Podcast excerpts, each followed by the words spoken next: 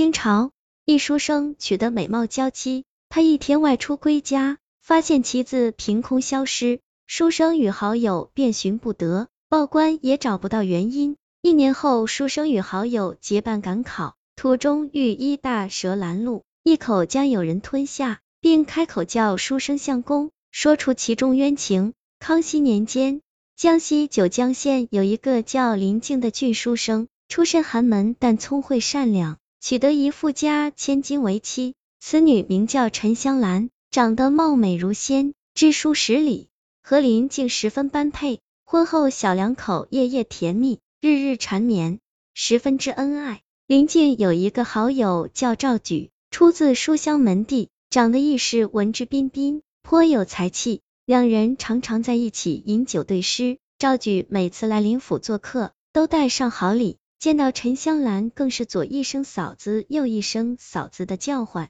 有一日，临近到临县办事，晚上回到家中，却发现妻子不见了，慌忙之下到处寻找。那赵举闻讯赶来，一帮忙寻找，但还是找不到陈香兰。之后两人报官，多番查找无果，自己又托人寻找一个月余时间，可那陈香兰却像凭空消失一样，始终生不见人，死不见尸，妻子莫名失踪。林静十分的悲痛，赵举便整日来陪他喝酒，表示愿意出钱让他再娶一个新妻。林静对此感激不尽。但心中深爱着陈香兰，还是拒绝了。次年，林静和赵举结伴赴考，两人骑着白马悠哉前行，一路赏花、看山水、吟诗作对，自有一番逍遥享受。走至半山腰，突然从草丛里钻出一条白鳞巨蟒蛇，双睛锐利，心子火红，腰如水桶，长约三丈。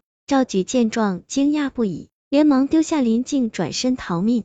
未料那巨蛇却追他而去，一口咬住，生吞了下去。此时林静也被吓得双腿发抖，瘫软在地。林静吓得连忙大喊：“不要吃我，不要吃我！”说也奇怪，巨蟒吞吃了赵举，目光变得柔和起来，来到林静面前，一动不动的盯着他细看。片刻后，巨蟒开口说：“相公别怕，我是你的妻子陈香兰。”林静听出是妻子的声音，非常好奇，反过来问道：“吴妻，你为何变成了大蛇？”蟒蛇说着，哭出声来，告知了林静真相。原来当日，那赵举拿着酒来到林府，发现林静不在家，便对陈香兰见色起意，想欲行不轨。未料陈香兰是个忠贞女子，誓死反抗，过程中还踢中了赵举裆部，剧痛的他一时恼怒。竟将陈香兰掐死了。事后，赵举害怕被人发现，用棉被将陈香兰包裹，偷偷背到野外丢弃。陈香兰死后化为冤魂，无处可去。又是新魂魄没能力报仇，只能坐在那里哭泣。适逢一条大蟒蛇爬过，得知陈香兰的遭遇，便与他达成鬼怪交易，让陈香兰附体到蛇身上前去报仇，而条件是。陈香兰从此被困在蛇身里，与蛇妖融合。原来这蛇妖修为到了瓶颈，若得人魂魄融合，便能提高天赋道行，增加渡劫能力。一旦成功，便可成为化形妖仙。那恶人赵举一死，陈香兰算是怨气化解。如今见到丈夫，旧情难忘，更是依依不舍。林静更是忍不住抱住大蛇哭泣，两人声声泪下，甚是悲戚。林静不愿妻子就此困于蛇妖身体，当即就下跪道：“求蛇仙娘娘放过我妻，让我做什么都愿意。”那蛇妖便换成老婆子的语气说道：“如此更好，老身正需一个阳气充足的男子合体，助我提高道行。”于是林静为了救出妻子的魂魄，答应牺牲自己，闭着眼睛后便被大蛇生吞了进去。林静此后。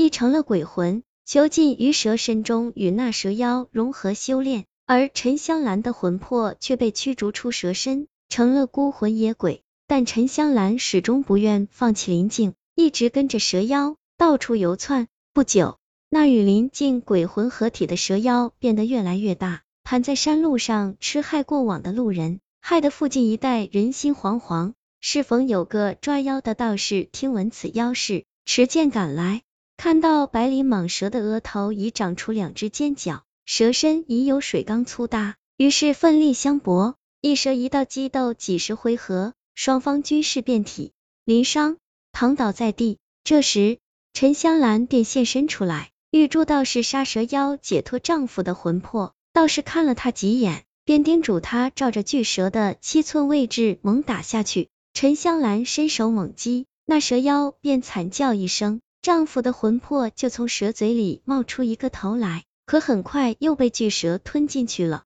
陈香兰连忙加大力度，不断连击蛇七寸的部位。几十下重击后，蛇妖终还是受不了剧痛，缓缓的把蛇嘴张开，释放出林静的魂魄。道士便趁机砍下蛇头，灭了蛇妖。林静夫妻再次重逢，却成了鬼夫妻。两人虽感到悲伤，但终还能在一起，倒也是有一欣慰。于是相抱而哭。旁边的道士见状，便表示自己是是茅山派的掌门，见夫妻如此恩爱，还助他斩除蛇妖，于是传授了林静夫妻一些鬼体修炼的功法。两人就此谢过道士，双双遁入深山修炼。不断吸收天地灵气，经过十年的修炼，终修成了鬼仙。此后便过上了逍遥快活的日子。这个故事叫《鬼仙夫妻》，来源于净月斋民间故事，作者唐有时。俗话说，朋友妻不可欺，又道是酒肉朋友。这林静和赵举相交很久，都没有发现这个好友是个人面兽心的畜生，趁着他外出，竟想强占好友之妻。实在是罪大恶极，最后被大蛇所吞，也正是其报应恶果。林静夫妻俩绝对是真爱，林静为了妻子，甘愿自己被大蛇所食。现在的男人又有几个能做到呢？